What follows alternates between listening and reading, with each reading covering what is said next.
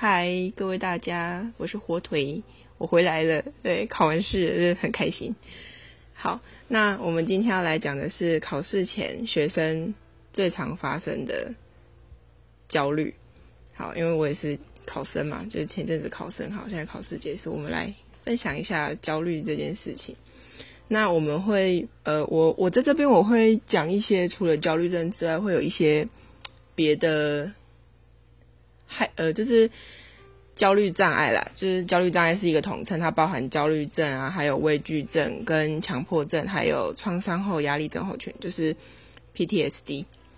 好，那我们先来哦，对，还有一个小朋友很常出现的分离焦虑。好，那我们就先从嗯，先从恐慌症开始好了。恐慌症呢，它就是。有就是一个人无预期而且没有原因的重复出现恐惧，然后它是一种急性极度焦虑的状态，那它是最严重的焦虑程度。好，然后还有另外一个就是畏呃畏惧症啊，畏惧症有分很多种，它有特定场所畏惧症，还有社交焦虑症跟特定的畏惧症。像是第一个特定场所的话，它就是。可能就是有一个人就是害怕独处在公共场合或者是人多的地方，那这就是特定就是特定场所的焦虑症，就是他在某一个场所他会感到害怕焦虑。然后第二个社交焦虑症的话，就是社交畏惧症，那就是他就是病人会害怕在大家面前出现，那会觉得很窘迫不安啊，或者是被批评。那所以他就会害怕公开演说或者是表演，就是害怕上台。可是他害怕上台，不是不是我们说哦，我要上台前我好紧张，我不敢上去那种，不是，他是会就是焦虑到就是可能头晕想吐啊，或者是胃痛啊，然后有一些生理症状出现的这种畏惧症。然后还有一个是，还有最后一个是特定畏惧症，那他就是害怕某一个物体或者是一个活动或者情境。然后我们就会把它称之为特定焦虑、特定畏惧症，它就是对某一个东西或是某一个场景特别特别畏惧这样子。好，那再来下一个的话是广泛性的焦虑症。广泛性的焦虑症，它是一种长期的焦虑状态，它会常常感觉到就是心里就会发慌不安呐，然后过度担心。但是它这个过度担心跟恐慌，它是没有特定原因的焦虑。那它同时会出现的生理症状，生理症状可能就是头痛啊、肌肉紧绷，然后心悸呀、呼吸困难，或者一直疯狂的出汗这样子，甚至是失眠跟颤抖这样。那呃，有一些我知道，就是有一些中年妇女，可能他们在更年期的时候会出现，就是会焦，会就是会焦虑，广泛就有点像广泛性焦虑症，可是它不是长期的，它是它是突然。出现的一种感觉，就是他可能可能就是回到家，然后哎，什么事也没有，就是突然开始觉得哦紧张啊、恐慌、害怕这样子。那有可能也会严重的话，可能会出现头痛或者是肌肉紧张啊，刚刚讲的那些生理症状。那但是它是它是短暂的，它是短期的，它可能只有一两天，或者是在某一个时段会特别出现这样子啊，它不是长期的。那它会这样，就是因为呃，因为。更年期嘛，就是那个荷尔蒙的浓度在改变，所以它可能会造成他一些情绪上比较，就是会造成情绪上的困扰跟调试的问题这样子。好，那我们下一个要讲的是小朋友很常出现的分离焦虑症。那小朋友的分离焦虑症就是呃，小朋友在要去上学之前，可能会抱怨头痛或是胃痛，或是就是身体不舒服这样子，然后。但是这些不舒服的抱怨也会发生在其他预期即将要分离的情境，就像是，呃，好小朋友要去上学，他说他头痛，他就不想去，然后可能在我们说好，那那我们下下礼拜可能带你去夏令营或者干嘛，你就跟爸妈分离，然后他可能在那个时候也会出现头痛，然后不身体不舒服的一些症状，就是分离焦虑。然后另外一个比较明显的是比较大的小朋友比较看不出来，是小小孩，就是还在抱的那种 baby，他们可能就是看到爸妈就是离开视线，可能会开始嗨呀，会哭啊或什么的，那就是分离焦虑。然后还有小朋友在住院的时候，呃，尤其是有的住在交护病房的小朋友，就是尤其他们就是因为交护病房有限制那个访客时间嘛，可能就是爸爸妈妈要走的时候，他们。他们就会特别特别的不安啊，或者是难过，就是哭啊什么的之类的。这就是小朋友的分离焦虑症这样子啊！我的电脑没电了啊！好，没关系，等下再用。好，那下一个就是强迫症。那强迫症的话，就是病人常常会有一种意念或者是冲动，但是当事人不能接受，不愿意接受，然后又无法控制，他就不是自己的意愿。然后强迫，所以强迫症的人常常会出现一些重复行为的。呃就是会有一些抵消的作用，抵消的心理作用，就像是，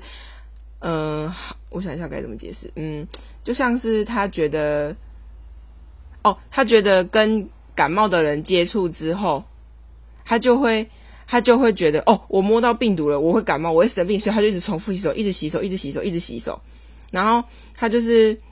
他的思想跟行为会缺乏弹性，那他通常非常强调规则是跟是非对错，那他很少变通。但是这种病人他的特征就是他会发现自己怎么会，他就会有病逝感，他就会知道自己好像就是怎么会，就是有就是怎么会这么夸张的重复做某一些行为，这样就像是我刚刚说，就是重复洗手这样。然后还有大家应该比较常在电视上看到，就是有一个妈妈，她刚出门买菜，才离开家里没多久，五分钟可能走五分钟的路，她就想说啊，我家里瓦斯是不是没关？她又跑回家去看，然后有关的，好，她又再出门，然后又再走五分钟，又觉得说啊，我到底有没有关瓦斯？那她又再走回去看，她这个不是失智或者是忘记或者记忆力不好，她是她是强迫症，她就觉得说，哎。我要是没关好，就会怎样怎样怎样。我到底有没有关？他就一直很纠结在这种问题上面，他就会一直重复回去看，一直重复回去把，一直重复确认他的瓦斯有没有关好，这样子。这是一个比较典型、比较常听到的一个行为。好，那再下一个是创伤后压力症，就是 PTSD。那他就是当某一个人遇到了一个非常重大的灾难之后会出现的反应。那他通常会呈现出麻木、心情沉闷，然后注意力不集中啊，记忆力减退，甚至是选择性的失忆症，还有生存罪恶感，就觉得哦活活下去就很有罪恶感，这样。就通常都会有这个生存罪恶感的，是在呃遇到很严重的天然灾害，就像是土石流，土石流之后，我们呃土石流发生的时候，一家人全部都被冲走了，然后那个存活者他就会他就会有这种。那个生存罪恶感，他就会觉得我怎么没有死掉？然后他的家人都死了，就是这样子。他会他会觉得有罪恶感，然后或者然后会有强烈的害怕跟无助的感受。那他会易怒啊、失眠或者是梦魇。那这个梦魇呢，通常他都是在梦境中在重复重复体验他当时发生的那个重大的灾难。那他这些症状出现超过一个月的话，我们就会把它诊断是创伤压力后症候呃创伤后压力症候群。好，那呃经过治疗之后，有百分之三十的病人会完全复原，百分之四十的他会有一些轻微的症状残余，那百分之二十的人会有中度的症状残余，然后百分之十的会出现症状不变或者是更恶化这样子。那我们通常就是我们有另外一种心理治疗模式的话，我们会在事件发生后的二十四到七十二小时之内会介入，那给予个案情绪支持，然后帮，然后协助个案就是回顾这些经历，然后帮他整合他整个创伤的过程，帮他整合起来。然后，嗯，好，那就是这个时候可能就是给个案一些尊重他的自主性啊，然后依照症状给予他合适的关怀跟支持等等。好。那我们接下来讲的是焦虑症，焦虑症就是焦虑的程度啦。我们焦虑程度会分成呃四四个程度。好，我们先讲第一个轻度的焦虑。轻度的焦虑的话，它可以激发个人的学习，并且引导个人的创造力与成长。就是可能考试前就是有点紧张，那我紧张，我是不是就是会好有点紧张？那那我就把书读得更好，那他就是可能会激发他的学习，然后引导他的创造力，就是帮助他进步这样子。那他会好奇啊，然后反复的提出疑问，那然后追就是想要别人注意他这样子。那还有就是他有可能会有轻微的失眠，就可能比较有一点难睡，但还是可以睡得着这样子。可能我本来诶，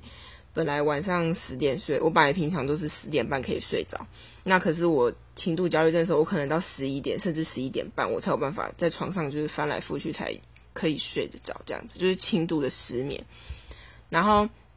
再的话是中度焦虑，那中度焦虑的话，它嗯，它可以。对于问题情境的专注力可以更加的提高，然后可以专注在问题跟问题有关的感觉性资料，然后用语言表达出来，比较机警。就是可能我就会发现说，哎，我怎么最近好像出现了很严重，就是比较严重的失眠，或者是胸闷啊这些的一些生理症状。那中度焦虑症发生的时候，他的知觉范围会变窄，那他会选择性的忽略某些事情，那。有可能说话的时候声音会颤抖，音调改变啊，那心跳跟呼吸的速度都会变快，然后也会肌肉紧张，就比较紧绷这样子。然后在下一个再更严重的话，就是重度焦虑症。重度焦虑症的时候，他的知觉范围会缩小，但他会注意力会过会过于集中在细碎啊、太太细微或者太琐碎的事的那种小地方上面。